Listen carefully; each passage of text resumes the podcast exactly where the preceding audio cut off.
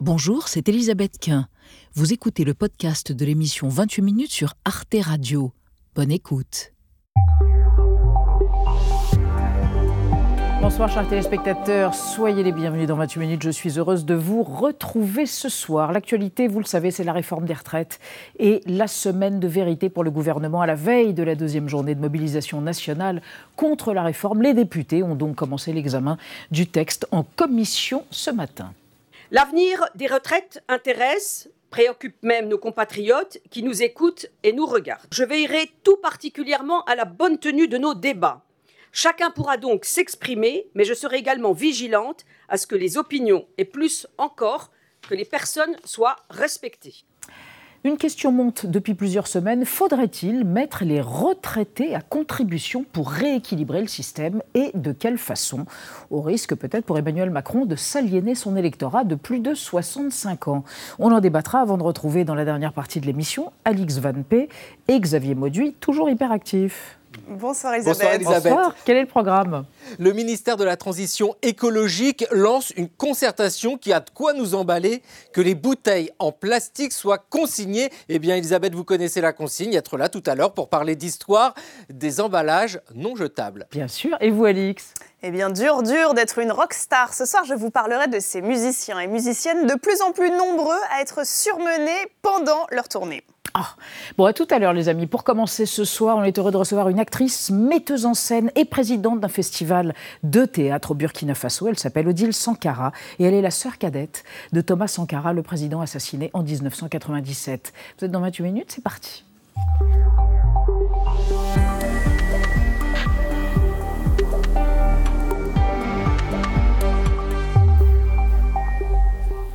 Je rectifie immédiatement avec vous, Edil Sankara. Thomas Sankara, votre frère, a été assassiné en 1987, euh, quatre ans après avoir pris le pouvoir. On va en reparler tout à l'heure, mais d'abord je vous présente Nadia Dam. Bonsoir Nadia. et Benjamin Sportouche. Bonsoir, cher Benjamin. Est-ce que ce nom est lourd à porter? Cette référence perpétuelle à votre frère adoré, par ailleurs, l'étoile filante de la fierté africaine, comme on le surnommait oui, il y, a, une fierté, mais en même temps, il y a une grande responsabilité, puisque la famille doit être garant moral de ce nom-là. Et donc, à cet endroit, c'est lourd. Et c'est l'homme qui est à l'origine euh, du baptême de ce pays euh, sous le nom Burkina Faso. Avant, c'était la Haute-Volta. Qu'est-ce que ça veut dire, Burkina Faso Rappelez-nous. Euh, le pays des hommes et des femmes intègres. Votre portrait, et on en reparle, Odile Sankara, votre portrait réalisé par Gaël Legras. Le cercle familial, le théâtre, les femmes, c'est la règle de trois de Dil Sankara. Ma vocation ne vient pas du cercle familial, mais plutôt d'une fibre cachée en moi, dit-elle. Née au milieu des années 60 au Burkina Faso, Odile Sankara grandit dans une famille qui compte dix sœurs et frères. Après un passage chez les religieuses, elle part étudier la littérature à l'université de Ouagadougou. En 1983, son frère, Thomas Sankara, accède au pouvoir et pendant quatre ans, sa politique sociale et de lutte contre la corruption marque profondément le pays. Vous vous sentez isolé en Afrique? Mal compris en tout cas. Mal compris, mal aimé Mal aimé. Le 15 octobre 87, Thomas Sankara est assassiné lors du coup d'État mené par Blaise Compaoré. Le théâtre constitue pour elle le lieu de la vérité. En 1991, elle se forme au sein de la compagnie Ferren, dirigée par le comédien Amadou Bourou. Sa carrière d'actrice est lancée. En 30 ans, elle joue dans des dizaines de pièces et travaille notamment avec les metteurs en scène Jean Lambert Wilde et Jean-Louis Martinelli. En 2003, elle interprète Médée au théâtre des Amandiers de Nanterre avant de partir en tournée en Europe, en Amérique et en Afrique. Trois jours depuis qu'il est parti. Trois jours que je m'arrache les yeux à l'attendre. Dans un pays comme le Burkina, qui a majorité phallocrate, le plateau, c'est, c'est l'endroit où je peux vraiment m'exprimer, quoi, en tant que femme. Et, mieux exister simplement en tant que femme et pouvoir prendre la parole. En 2007, elle joue encore dans Mitterrand et Sankara, une pièce inspirée par le face-à-face -face en 86 entre les deux présidents. Associé à Ouagadougou au récréatral depuis plus de 20 ans, Odile Sankara prend également la présidence de cet espace panafricain d'écriture, de création et de diffusion théâtrale en 2019. C'est pour nous un moyen d'être dans le lien social, amener l'art dans la cité, au cœur de la cité. Aujourd'hui, elle s'intéresse à la place des femmes dans les sociétés d'Afrique noire. Metteuse en scène, elle travaille sur un texte de l'écrivaine Leonora Miano. La terre comme la maison doit revenir aux femmes. Certaines de nos traditions l'avaient compris.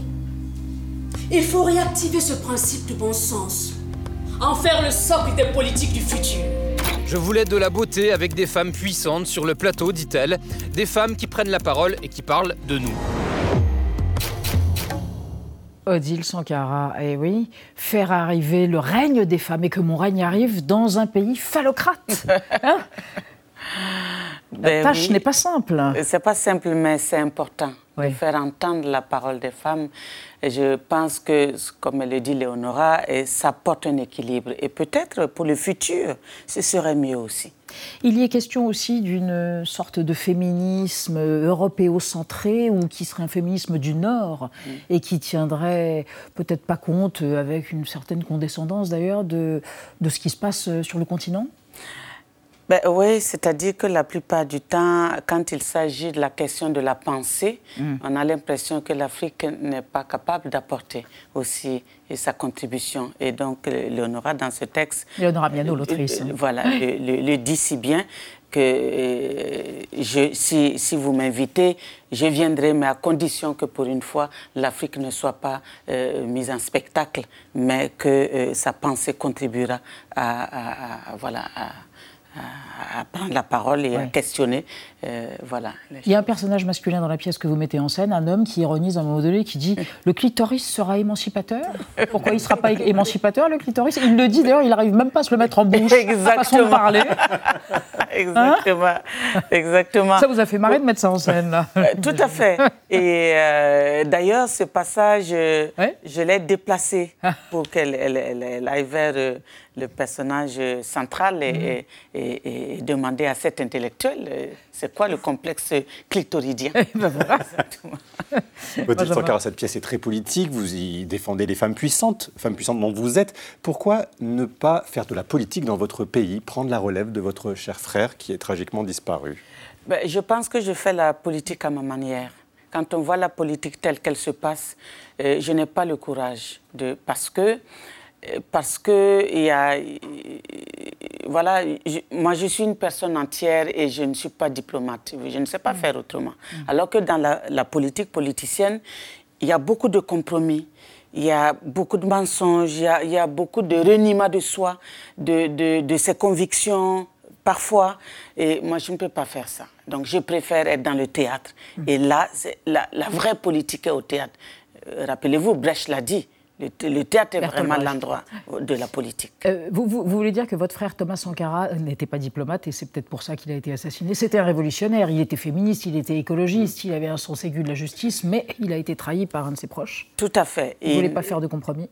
Voilà, il, il ne voulait pas faire de compromis, non seulement, mais il avait foi en, en- en- en- en- en l'humain.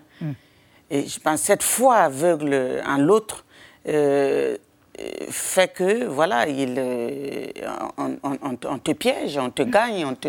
Voilà, il avait foi qu'on dise Blaise va t'assassiner. Il dit non, Blaise c'est mon frère. Et s'il veut m'assassiner, personne ne peut l'en empêcher parce qu'il me connaît. Et, et- et ses collaborateurs disent, mais on va prendre les devants parce qu'il il va t'assassiner. Et puis il dit non, vous touchez pas un seul cheveu. Et il a été assassiné. Alors, on va évoquer avec vous, Odile Sankara, et vous, Nadia, euh, le Burkina Faso dans l'actualité, et encore ce week-end. Oui, c'était samedi, effectivement, plusieurs milliers de manifestants euh, à Ouagadougou. Officiellement, c'était pour apporter le soutien au pouvoir en place, issu du putsch, hein, c'était en septembre dernier. Mais dans les rues, évidemment, ce sont surtout des messages très hostiles à la France qu'on a entendus, qu'on a lus, euh, même après qu'elle annonçait le départ de ses troupes françaises dans, de ses troupes dans un mois. Armée française dégage de chez nous, France dégage, dehors les diplomates pyromanes, ce sont donc les slogans qu'on a lus sur les pancartes. À l'inverse, la Russie et ses mercenaires de Wagner ont été célébrés. Si je voyais Poutine, je lui donnerais ma fille en mariage. La Russie, quand il les aide, ils aident vraiment, c'est ce que dit un, un manifestant. C'est un sentiment qui est partagé par l'ensemble de la population, selon vous? Euh, je pense pas. Mais euh, pour ce qui arrive au Burkina, c'est un passage normal. Oui. Voilà, c'est un passage. Je pense que tous les pays du monde, à un moment donné, euh, pour, pour, pour, pour apporter le changement, ça passe toujours par des moments comme ça. Et- et- le- la, la purge contre la puissance, l'ancienne puissance coloniale, ou l'accueil à bras ouverts de la Russie euh, qui a Non, je veux dire le euh, mouvement social où tout le monde prend la parole. Et tout le monde a droit à la parole dans la rue, tout le monde peut dire ce qu'il veut. Et je ne pense pas que c'est le sentiment partagé Mm. par tous les citoyens. Et si vous, vous réalisez bien, euh, il s'agit euh, plutôt de, de l'institution française, du, du, système politique pendant des, des, des, décennies. Les élites et pas la, France en elle-même. Voilà, et pas, pas les Français en, eux-mêmes qui vivent sur le sol burkinabé. C'est là où souvent la presse aussi fait l'amalgame. Et, mais le sentiment d'appeler la Russie, mm. c'est un, un, un, appel au secours. mais ça vous inquiète cet appel au secours, cette fascination? Ben, c'est un peu inquiétant parce que moi je considère que on peut pas euh, chasser X pour mettre Y. Mhm. Pour, euh, en tout cas, euh, en appeler à la souveraineté d'un pays, c'est plutôt se retourner vers nos ressources, mhm. nos, nos, nos, nos, potentialités. Et, et, et, bien sûr, on ne peut pas vivre en autarcie. On a toujours besoin de l'autre. Mhm. Donc, euh, cet appel au secours, euh, il faut aussi l'entendre. Maintenant, et à l'intérieur du pays, il y a quand même une certaine élite qui essaie d'apporter un son de cloche contraire. mais ce n'est pas une situation facile. Odile Sankara, une dernière chose. Vous avez fait la révolution vous-même en ayant décidé, contre votre famille, d'être femme célibataire et de ne pas faire d'enfants. Mm. Et ça a été littéralement une révolution Exactement, c'est une révolution. Je, je, je, suis comme une ovni, je ne suis, pas, je suis, pas, suis pas un bon exemple de la femme africaine. Bon. Parce qu'on est éduqué pour un certain âge, avoir le mari, euh, faire les enfants et tout. Ben, moi, j'ai choisi le contraire. Voilà. Euh, au départ, ce n'était pas un choix, mais à un moment donné, je l'ai assumé mhm. et je suis vraiment heureuse. Et, et ce métier me donne toute la joie d'être et d'exister. Et donc, on pourra voir à Reims les 6, non pas du tout, j'arrive pas à me relire, les 8 et 9 février prochains, la pièce que vous mettez en scène, d'après donc le texte de Léonore Amiano, et que mon règne arrive. Merci d'être venu sur le plateau de 28 minutes, Odile Sankara. Merci infiniment. On va passer à notre débat euh, sur la semaine décisive pour la réforme des retraites en France, donc avec une présentation à l'Assemblée euh, lestée de plus de 7000 amendements et une mobilisation nationale demain qui s'annonce plus que massive Qu'en pensent les retraités, par ailleurs, électeurs d'Emmanuel Macron à presque 38% au premier tour? Devraient-ils contribuer financièrement au rééquilibrage du système, la baisse de leur pension ou la hausse de la CSG Est-ce pertinent ou complètement injuste? On en parle après la mise au point de Sandrine Le Calvez. Combien seront-ils demain dans la rue contre la réforme des retraites? Les syndicats parviendront-ils à mobiliser un million de Français comme le 19 janvier ou plus encore? C'est une journée décisive pour l'exécutif qui s'annonce. Elisabeth Borne a prévenu que le départ légal à 64 ans n'était plus négociable, mais restera-t-elle vraiment inflexible jusqu'au bout? Dans la rue comme dans les sondages, les Français sont majoritairement hostiles à la réforme. Même les retraités manifestent désormais leur opposition. Ces seniors qui font de la résistance pourraient peser dans le bras de fer avec le gouvernement. On se sent concerné aussi parce qu'on a des enfants, des petits-enfants, qu'on veut qu'ils aient les mêmes droits que nous. Je suis partie à la retraite à 60 ans et j'apprécie énormément de pouvoir être en forme pour pouvoir euh, faire une deuxième vie. La réforme des retraites, qui est examinée depuis ce matin par les députés en commission des affaires sociales, repose essentiellement sur les actifs. Les retraités, souvent propriétaires et sans enfants à charge, sont exemptés de tout effort collectif. Des économistes viennent de jeter un pavé dans la mare en proposant qu'ils mettent la main à la poche. L'idée ne fait pas l'unanimité chez les seniors opposés à la réforme des retraites. c'est Bernard Arnault, lui baisser ses pensions et ses revenus, je suis pour. Mais tous les autres, c'est une belle saloperie. C'est une baisse légère. En tant qu'enfant gâté, je peux pas dire non. Vous voyez vraiment comme un enfant gâté? Ah oui, oui, c'est une génération qui a, tout eu hein, quand même. Quand je vois mes enfants, mes petits-enfants. Alors la France risque-t-elle de devenir un enfer pour les actifs à force d'être un paradis pour retraités? Pour sauver les pensions, faut-il mettre les retraités à contribution? Trois invités ce soir. Henri Sterdignac, bonsoir. Vous êtes économiste et cofondateur des fameux économistes atterrés. Je fais la liaison express. Selon vous, Henri Sterdignac, il n'y a pas de raison de mettre les retraités à contribution pour rééquilibrer le système, car la plupart ne sont pas très fortunés. Par ailleurs, on leur a demandé déjà des efforts lors des précédentes réformes. À côté de vous, Maxime Sbailly, bonsoir, vous êtes économiste. Votre essai Le grand vieillissement est paru aux éditions de l'Observatoire. Selon vous, il faut mettre mettre à contribution les retraités, car le coût du vieillissement doit être partagé par toutes les générations. Il y va d'un phénomène de solidarité intergénérationnelle. Et enfin, Mélissa Asli-Petit, bonsoir. Vous êtes sociologue spécialiste du vieillissement. Vous dirigez un bureau d'études et de conseils sur les questions de longévité à propos des seniors et de la silver economy, l'économie grise, on dit ça comme ça, euh, qui, a le- qui est en, en boom. hein. Euh, et selon vous, faire participer les retraités à la réforme pourrait rompre la confiance qui les unit à l'État. Cela pourrait se traduire pour le gouvernement Macron par effectivement un affaiblissement de sa base électorale. Alors, on démarre avec un, Mm. un chiffre pour voir où ils en sont par rapport à la réforme. Tout à fait, 59%. hein. donc 59% des retraités sont désormais opposés à la réforme des retraites. C'est 13 points de plus en une semaine, en une semaine pardon, selon un sondage de l'Institut ELAB du 25 janvier dernier. Une hausse assez spectaculaire. hein. Pour la première fois, une majorité des quelques 17 millions de retraités français disent donc leur hostilité à cette réforme. Première question, Mélissa Asli-Petit, comment expliquer ce retournement qu'on n'a pas vu venir en fait hein, Parce qu'il faut le dire, normalement ils soutiennent Emmanuel Macron, ils ont voté pour lui au premier tour de la présidentielle, ces retraités. En effet, certes, ils ont voté pour lui. Il y a eu une certaine confiance hein, donnée euh, dans le président, mais on a vu aussi de nombreux sondages qui disaient l'inverse, c'est-à-dire que beaucoup de retraités étaient pour la réforme, et donc il y a cette évolution. Euh, on peut le voir, je pense. Tout simplement en lien avec leur solidarité familiale, l'importance qu'ils ont dans les discours, en lien avec leurs enfants, leurs petits-enfants. Ils se rendent bien compte que cette réforme va les affaiblir dans une situation où il y a un niveau de vie quand même qui est très complexe. Mhm. Des conditions, euh, on peut le voir, l'augmentation euh, du prix de- du gaz, de l'énergie, euh, du pétrole, l'inflation. euh, et donc eux-mêmes le vivent, leurs enfants et leurs petits-enfants le vivent. Et en plus, quand on rajoute une réforme des retraites, eh bien de fait, il peut y avoir ce basculement qui s'opère. Mhm. Maxime Bailly-vous, comment vous l'expliquez? Alors, ce qui est intéressant, c'est que je crois que c'est un des premiers sondages hein, qui montre effectivement Oui. que les retraités sont maintenant défavorables à la réforme des retraites. Euh, vous en avez eu beaucoup, beaucoup avant qui montraient au contraire qu'ils étaient très favorables. Ils étaient les Et- seuls. Et, pour cause d'ailleurs, parce que cette réforme des retraites leur donne des nouveaux droits, mais ne leur demande aucun effort. Donc c'était plutôt logique. Alors, je ne sais pas comment lire ça. Il y a forcément Parce qu'ils ne sont pas impactés par cette, cette réforme. hein, euh, alors si, si, ils sont impactés, ils ont des nouveaux Favorablement. droits. Ils ont des nouveaux droits, effectivement, mais euh, aucun effort leur est demandé. Tous les efforts portent sur les actifs qui doivent cotiser plus et travailler plus. Euh, donc je ne sais pas comment l'interpréter, très honnêtement. On peut soit y voir un effet de contagion, effectivement, après la mobilisation, ou soit peut-être euh, une demande, ils sont en désaccord peut-être de manière générationnelle, parce que tout repose sur les actifs et pas assez sur les retraités. Honnêtement, la question est ouverte. Vous avez une hypothèse Vous avez une- un début de réponse à ce retournement, euh, Henri Stardignac Bien sûr, c'est que les retraités ont des enfants et des petits-enfants, et que les enfants et les petits-enfants sont frappés par la réforme, donc naturellement ça joue sur euh, les grands-parents. Et par ailleurs, bah, la communication du gouvernement est un échec, c'est-à-dire que euh, les- le gouvernement n'a pas persuadé les gens qu'effectivement il y a un péril financier euh, imminent qui justifie une telle réforme.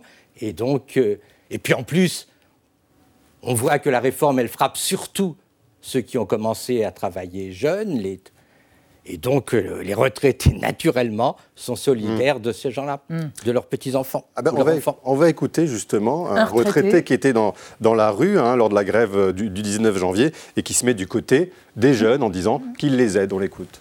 Moi, je vais vous dire, je suis un retraité ancien. Il n'y a rien de pire que des conflits de génération. Si je viens là, c'est aussi en même temps euh, pour aider ces jeunes générations à être à leur côté, alors que, vous savez, j'ai 82 ans et une grande partie de ma vie est faite. Et à la limite, je pourrais rester au chaud, si je puis dire. Euh, Mélissa Asli, petit, on peut retourner l'argument en disant bah, pourquoi ne pas aider euh, les jeunes qui aujourd'hui pourraient être impactés par cette réforme cotisant davantage ou en rognant un peu sur leur retraite Ça pourrait être aussi ça, la solidarité intergénérationnelle? Peut-être déjà de prendre conscience que les solidarités intergénérationnelles, elles existent déjà. C'est-à-dire que les retraités, là on parle beaucoup, on parlait beaucoup de la grand-parentalité, euh, ils, sont, ils donnent 500 euros par an par petits-enfants, ils donnent des C'est un gardes. chiffre en moyenne, ça c'est un chiffre C'est médian un chiffre euh, voilà, en moyenne. En même temps, euh, sur euh, les heures de garde, il y a 9 heures euh, par semaine par petits-enfants de garde. Ce qui aide les femmes notamment et les mères célibataires en Exactement. particulier. Et ce qui aide les femmes sur leur travail. Et donc, de fait, c'est un cercle très vertueux. Mais là, on parle de ces questions familiales, mais on peut aussi le voir sur les questions de société avec le bénévolat. Et donc, de fait, je dirais, il y a une manière de contribuer à la société qui existe déjà. Maxime Zweilly, est-ce que vous entendez cet argument, vous qui êtes pour les faire contribuer davantage, Oui. qu'ils sont- qu'ils participent d'une autre manière, à leur manière Au financement du système. Après, il faut, pas, il faut, faut faire attention parce que quand vous avez une famille qui est riche et qui peut effectivement vous financer, quand vous avez des parents et des grands-parents riches, tant mieux pour vous. Euh, mais on ne peut pas privatiser, si vous voulez, la solidarité descendante des grands-parents aux enfants et, et socialiser aujourd'hui des jeunes actifs vers les plus âgés. Vous voyez, c'est le problème. Aujourd'hui, la solidarité pour les retraites, elle est nécessaire, elle est obligatoire. Un jeune actif non cadre dans le privé, c'est 27-28% de son salaire qui tous les mois va pour financer la pension des retraités. Alors on reviendra pour sur les À travers notamment la CSG et d'autres. euh, alors non, la CSG c'est autre chose. Là, Ah, c'est encore autre que les cotisations qui frappent les salaires en fait. hein. La. CSG c'est un impôt en fait qui va au-delà des cotisations sociales, justement pour élargir un peu l'assiette et pour faire financer la Sécu par d'autres euh, leviers, on va dire, que la cotisation Mm, sociale. Euh, Henri Sterdignac, c'est vrai qu'il y a eu ce slogan OK Boomers. C'est vrai que quelque part, voilà ce qu'on a entendu. Et quand on voit la différence de salaire aujourd'hui, les retraités ont un niveau de vie moyen supérieur au reste de la population. 2310 euros mensuellement contre 2110 euros. Là, on se dit, c'est vrai qu'ils pourraient mettre la main à la poche. D'abord, euh, les retraités ont déjà mis la main à la poche. hein. Il faut voir que durant ces sept dernières années, le pouvoir d'achat des retraités a baissé de 8,6%, tandis que le pouvoir d'achat des euh, salaires a augmenté de 2,5%. Donc déjà, les retraités ont, ont mis la main à la poche. On a créé, ça, on a créé. Oui, mais expliquez-nous, parce que normalement, c'est indexé sur l'inflation. eh ben oui, c'est indexé sur l'inflation, mais il faut vous rappeler qu'on a eu un ripage entre cotisations euh, des sociales des salariés pour le chômage, qui maintenant, c'est de la CSG qui pèse aussi sur les retraités, et en plus, la- euh, cette, euh, cette euh, indexation ne joue pas toutes les années. L'année dernière, les retraités, en- il y a deux en 2020, les retraités ont été euh, perdants. En 2021, ils ont été perdants. Ça dépend des années. Donc ils ont perdu du pouvoir d'achat. Ils ont perdu du années. pouvoir d'achat. L'indexation n'a pas été euh, complète. Il faut voir que dans- euh, quand on regarde sur plus longue période, Hmm. eh ben, on a augmenté la CSG. C'est les retraités qui l'ont payé. Alors que, remboursé, hein. Alors que pour, pour, euh, pour une grande partie des, des retraités, ils l'ont payé. Et donc les retraités ont le sentiment d'avoir effectivement euh, contribué. Contribué. Et, et par ailleurs, par ailleurs, actuellement, le niveau de vie des retraités est à peu près équivalent à celui euh, des actifs, même quand il y a compte, même quand il y a compte des loyers fictifs, c'est à peu près équivalent. Et il faut se rappeler que les pauvres dans notre société, c'est avant tout les jeunes, les enfants, et rien ne dit, rien ne dit que si les retraités mettaient à la main à la poche, ce serait effectivement les allocations familiales ou les, les allocations pour euh, les jeunes qui seraient effectivement augmentées. Donc les retraités n'ont pas le sentiment actuellement d'être les privilégiés. Ils ont cotisé et naturellement, Maxime ils ont une retraite. Alors, parce que c'est vrai que finalement, l'inflation, voilà, ils ont déjà pâti, euh, si on entend Alors, euh, très peu, très de euh, l'inflation. L'année dernière, les salaires ont augmenté moins vite que les retraites. Il faut le dire quand même, on est dans un pays en 2022, les retraites ont augmenté plus vite que les salaires. C'est la seule année, c'est la seule fois en 10 ans. C'est la seule fois en 10 ans, mais ça, euh, il faut quand même le, Fois en le 10 ans. noter. Euh, on prend aujourd'hui des dettes, on s'endette pour payer les retraites aujourd'hui en France. Moi, je préférais qu'on fasse de la dette pour investir dans l'avenir, dans les écoles, dans les crèches, dans les hôpitaux, dans les palais de justice, plutôt que s'endetter pour euh, payer les retraites. C'est quand même, moi, je pousse quelque chose de très funeste. Plutôt que d'investir dans l'avenir, on hypothèque l'avenir au nom du présent. Donc il y a quelque chose qui ne va pas. Il faut aussi se rendre compte qu'on est face à un vieillissement accéléré de la population en France, que ce vieillissement, il a un coût et qui ne peut pas simplement retomber sur voulez dire qu'il y a de moins en moins d'actifs pour financer la faut pas retraite être un génie des pour retraités ça. oui. Vous avez de moins en moins d'actifs pour Mm. toujours plus de retraités. Mm. Donc au bout d'un moment, le, le réflexe politique, il a Mm. été de mettre l'accent sur les, retrai- sur les actifs, de dire vous cotisez plus, vous cotisez plus longtemps. Euh, le système de solidarité intergénérationnelle, il s'est déséquilibré et aujourd'hui les actifs sont moins riches que les retraités. Donc ce sont des pauvres qui financent des riches. En moyenne, bien sûr, je- c'est des grandes moyennes. Oui. Mais c'est quelque chose qui est tout à Il y a fait des nouveau retraités en pauvres, France. pardon, il faut bien le Il dire. y a des retraités pauvres, bien sûr. Il faut quand même rappeler aussi que les retraités, enfin, les de plus de patrimoine. 65 ans en France sont les seuls à avoir un revenu garanti par l'État qui s'appelle le minimum vieillesse, l'ASPA. Il est de combien Il est de combien Quel est Environ de 960, 968 euros. C'est- pas Pas beaucoup, mais loin. C'est pas beaucoup. C'est les seuls en France Si vous avez 25 ans, vous n'avez même pas le droit au RSA, je vous rappelle. Mm. Donc c'est les seuls en France qui ont ça. C'est un filet de sécurité anti-pauvreté qui a bien marché et qui fait qu'aujourd'hui, vous avez le taux de pauvreté. suffisant, quand il, est, même. il est jamais suffisant, bien sûr. On, peut toujours argumenter de l'augmenter. Mm. Mais c'est pour ça qu'aujourd'hui, le taux de pauvreté, il est le plus bas chez les retraités. Et effectivement, comme le rappelait M. Sardignac, il est le plus élevé chez les jeunes les futurs actifs, ceux qui héritent des dettes, ceux qui vont devoir cotiser comme jamais pour justement financer le vieillissement de la population. Le système, le des retraites est équilibré, donc il n'y a pas a priori de dette liée au système des. C'est pas ce que dit le corps. des retraites. hein. C'est pas ce que dit le corps. Dit, le corps dit, Dans- dans- le corps En dit, 2040, le corps dit en 2022 comme en 2023, le système des retraites est équilibré. Et ce que dit le corps, ce Le que dit le corps, des le. Conseil d'orientation des retraites, ça consiste à dire le nombre de retraités par rapport au nombre des actifs va augmenter de 26%. Et le corps nous dit, eh ben, grosso modo, on va faire baisser le ratio pension sur salaire moyen de 26%. Donc effectivement, il y a un tout petit déficit qui reste, mais fondamentalement, l'idée du corps, hein. l'idée du corps, du gouvernement, de tous les, de, de, tout- de l'oligarchie financière, c'est de dire, on va faire payer le vieillissement de la population par les Alors, retraités. Par les retraités? Par les retraités, parce qu'effectivement, on va faire baisser de 26% le ratio entre la C'est pas retraite la et réforme. le La salaire. réforme, c'est de faire travailler plus longtemps les actifs. Je parle, je et de parle des prévisions, je parle des prévisions Ah oui, mais là, on est dans du la corps et de la projection du gouvernement. Alors, en attendant, on sort de la science-fiction et de la projection dans le futur et on s'intéresse à ce qui existe. Alors là, on le découvre, une niche fiscale, c'est ça Ouais, Des retraités. fiscale, ouais. Une Bah, une fiscale niche qui est très coûteuse. Oui, effectivement, le gouvernement n'en parle pas. En tout cas, à ce stade, ça n'est pas une piste. Aujourd'hui, en France, au moment de déclarer ses revenus, c'est-à-dire ses pensions au fisc, les retraités bénéficient de l'abattement de 10% au titre, écoutez bien, de frais professionnels. C'est automatique, il n'y a pas de justificatif à fournir. Alors que par définition, hein, les retraités n'ont pas de frais professionnels à compenser, ce qui est quand même assez curieux. Et c'est quelque chose que la Cour des comptes avait épinglé il y a assez longtemps. C'était en 2012, dans un rapport sur les niches fiscales, donc des retraités. Les sages avaient calculé que la suppression de cette ristourne, elle date de 1978, rapporterait pas moins de 2,7 milliards à l'État. Et ce sont des chiffres de l'époque, donc ça doit être beaucoup plus aujourd'hui. Elle représente un avantage moyen de 670 euros euh, par personne, mais c'est bien une moyenne, puisque toujours d'après la Cour des comptes, 20% des retraités les plus aisés s'en partagent la moitié. Le plafond est élevé, il s'établit à 3 912 euros en ce moment. Mélissa Slibotier, est-ce qu'il y a des retraités qui euh, peuvent concéder ça, qui peuvent effectivement euh, dire bah, tel avantage fiscal, je peux y renoncer? Probablement, en tous les cas, cet avantage fiscal, je ne le connaissais pas, et donc euh, pour les retraités, donc c'est intéressant de le savoir. Je pense qu'il y a quand même quelque chose qui se dit, c'est que quelle est l'équité déjà entre les retraités? On parlait quand même déjà de, des retraités pauvres, il y en a quand même plus de 5 millions qui gagnent 1000 euros ou moins de 1000 euros par mois, donc déjà, comment on fait pour... Il y a des retraités qui continuent à travailler pour, Aussi. euh, pour compléter leur pension? Exactement, il y a à peu près 5 000 ret- 500 000 pardon, retraités qui travaillent euh, pour compléter cette pension. Pour d'autres qui le font parce qu'ils sont des consultants expérimentés, donc qui continuent à, à améliorer le- leur retraite. Mais il y a vraiment cette idée de comment on fait déjà pour que les retraités vivent dignement, en fait, euh, le plus longtemps possible, et qu'en plus, ces différences d'équité, elles sont aussi le plus souvent touchées par les femmes. On parlait déjà des femmes. Il y a 40% d'écart de pension entre les hommes et les femmes. Et que quand je parle des 5 millions et plus de retraités qui gagnent moins de 1000 euros, eh bien, ce sont 75% des femmes.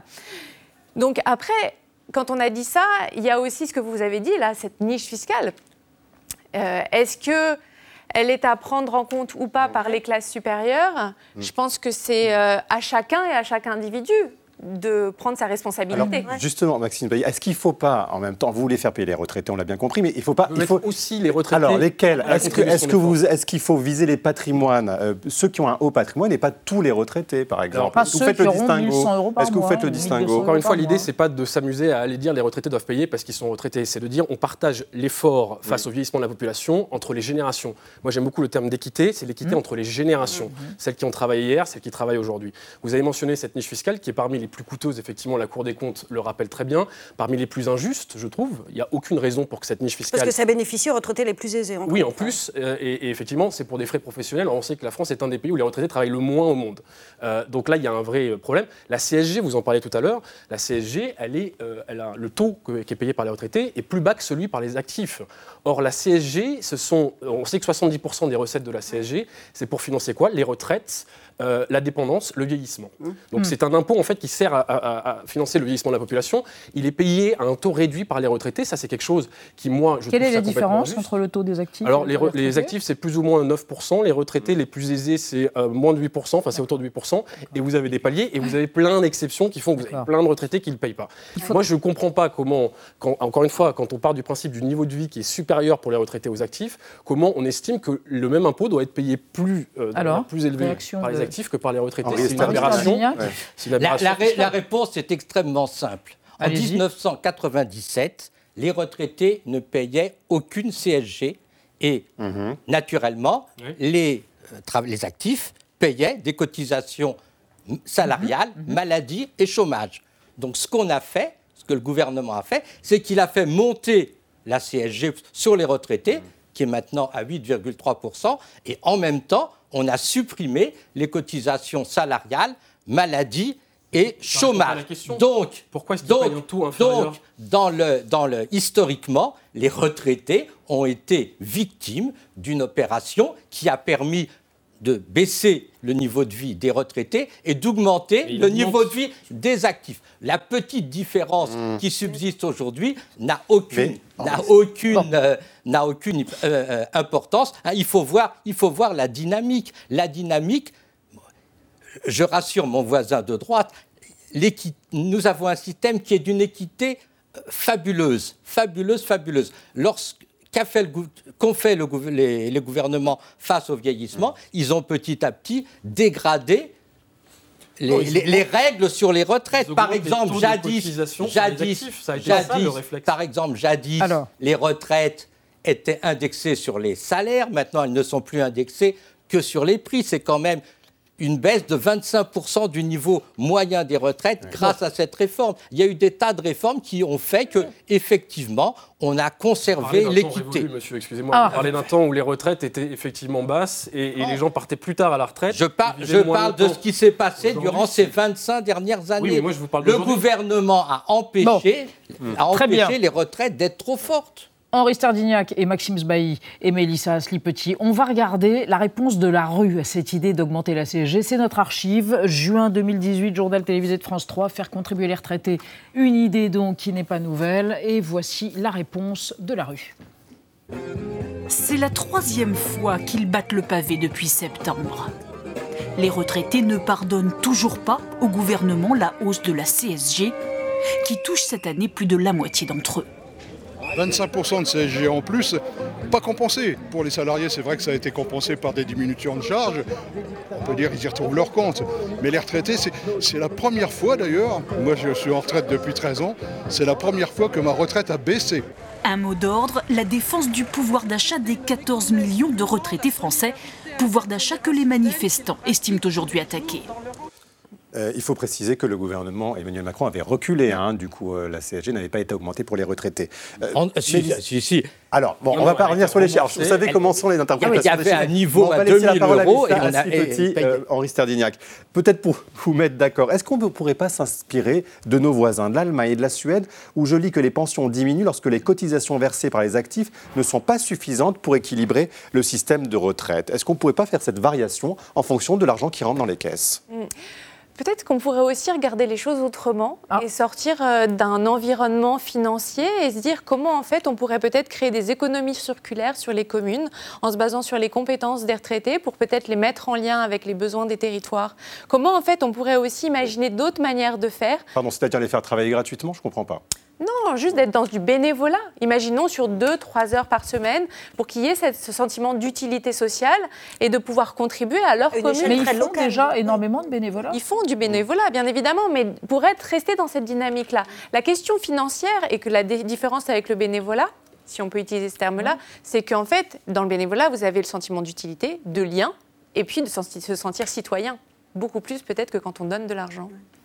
Maxime Zbaï, juste quand même, est-ce que ça veut dire quand même que si on s'attaque aux retraités en général, il, il faut pas, ça risque pas d'en- d'encourager la retraite par capitalisation D'un mot?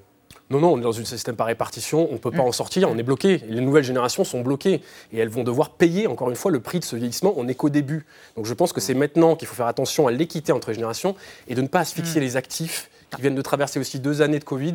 Pour lesquels, je le rappelle quand même, on s'est protégé, on a protégé nos aînés. C'était un élan de solidarité formidable Ah. envers les Maintenant, générations ça Et peut-être que non, mais peut-être qu'aujourd'hui, aussi, hein, pour ouais. équilibrer les comptes sociaux, on peut, on peut demander aussi en retour un, film, effort ouais. collectif. C'est ça la solidarité intergénérationnelle. Elle doit aller à double sens. Merci, absolument. Merci à tous les trois d'avoir participé à ce débat autour de la réforme des retraites et de cette question mettre les retraités à contribution. Est-ce que ça pourrait aider à réformer et en tout cas à refinancer le système? On reste dans l'actualité avec Alix Van P et Xavier Mauduit à propos de l'ouverture d'un débat sur la consigne des bouteilles en plastique qui sont éminemment polluantes. On les payerait plus cher évidemment. Et les artistes pris dans un cercle vicieux, les disques ne rapportent plus d'argent. Il faut donc faire des concerts, mais les tournées et les concerts les épuisent. What's going on, comme dirait Marvin Gaye. Et pour commencer, Thibault Nolte se penche sur le mot du soir, néonix, néonicotinoïde. Il va y avoir beaucoup de succès dans les ruches. C'est entendu. Le retour des néonicotinoïdes. Néonicotinoïdes. Néonicotinoïdes. L'interdiction totale des néonicotinoïdes. Qu'est-ce que ça veut dire Exactement ce que ça dit. Merci de m'en dire un peu plus. Entendu. La vie secrète des mots vedettes. Néonicotinoïdes, composé du préfixe grec néo, nouveau, du suffixe grec oïde, aspect, et de nicotine, un alcaloïde toxique issu du tabac, désigne une classe de pesticides singeant les effets de la nicotine et agissant sur le système nerveux central des insectes. Ces produits sont surnommés tueurs d'abeilles pour leur rôle dans le déclin des colonies d'abeilles.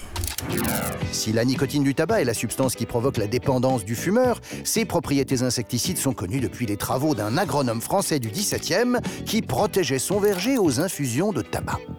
C'est dans les années 80 que les géants de la chimie parviennent à synthétiser ces effets neurotoxiques biocides dans un produit miracle.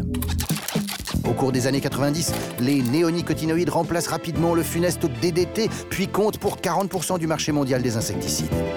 Grâce à une technique d'enrobage de la graine, ils sont le plus souvent utilisés en traitement préventif plutôt que curatif et en masse.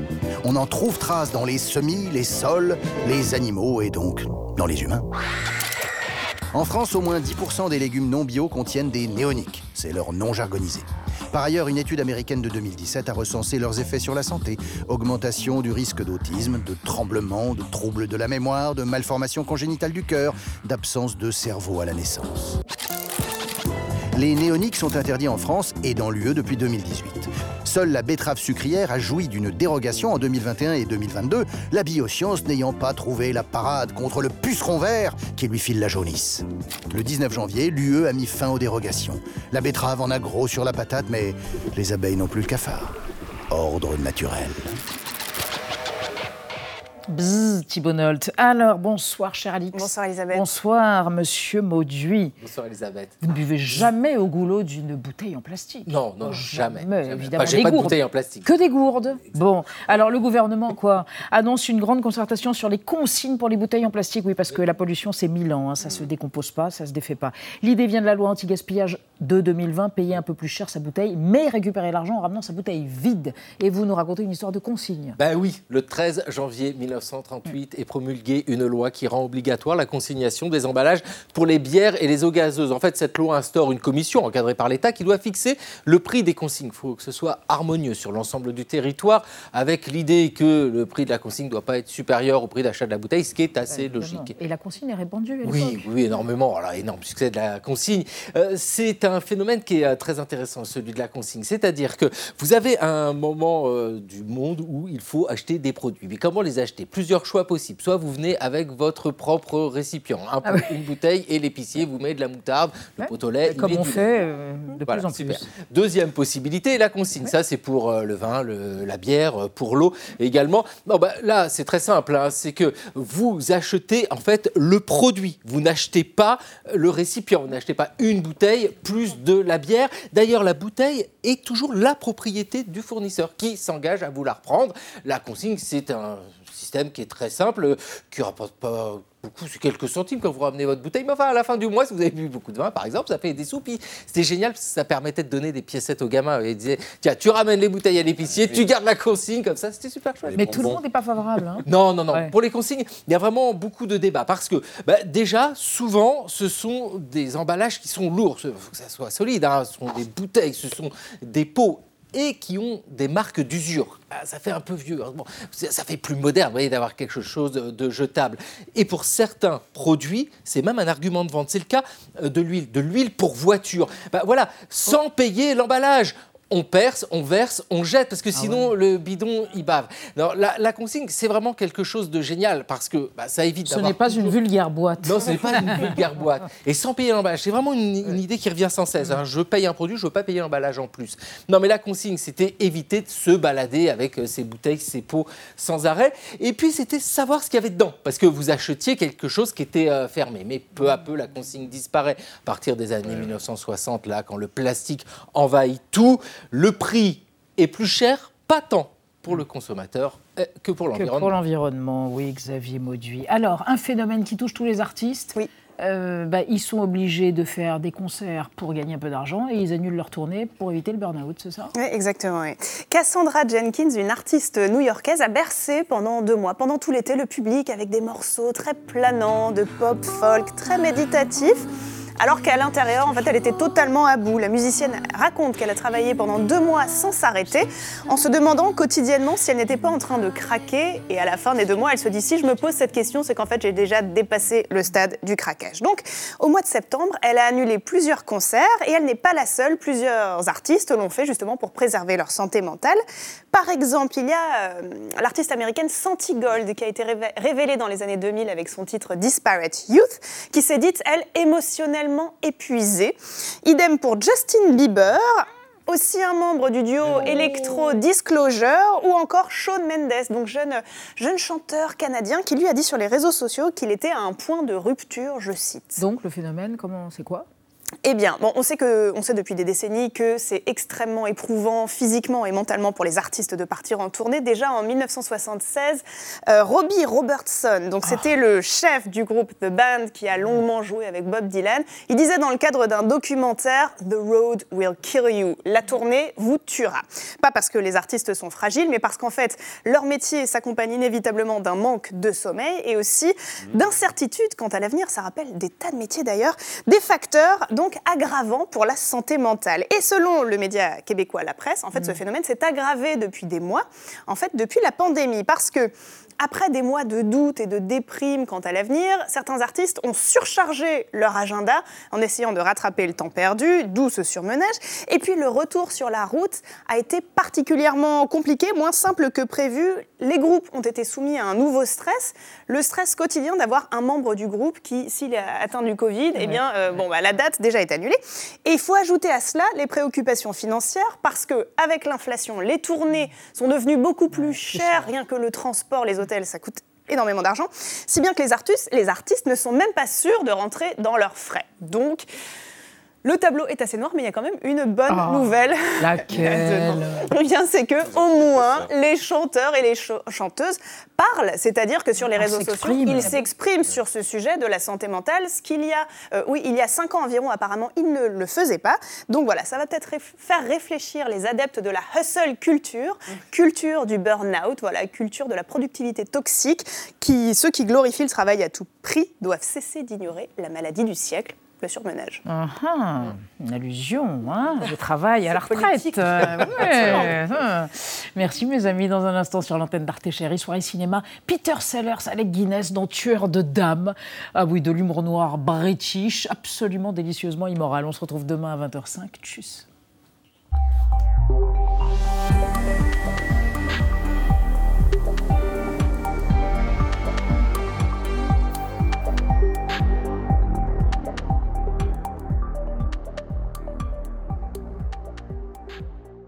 Retrouvez le podcast de 28 minutes sur toutes les plateformes de podcast et sur arteradio.com. Et pour soutenir l'émission, abonnez-vous, commentez, critiquez, mettez des étoiles et partagez le podcast avec vos proches.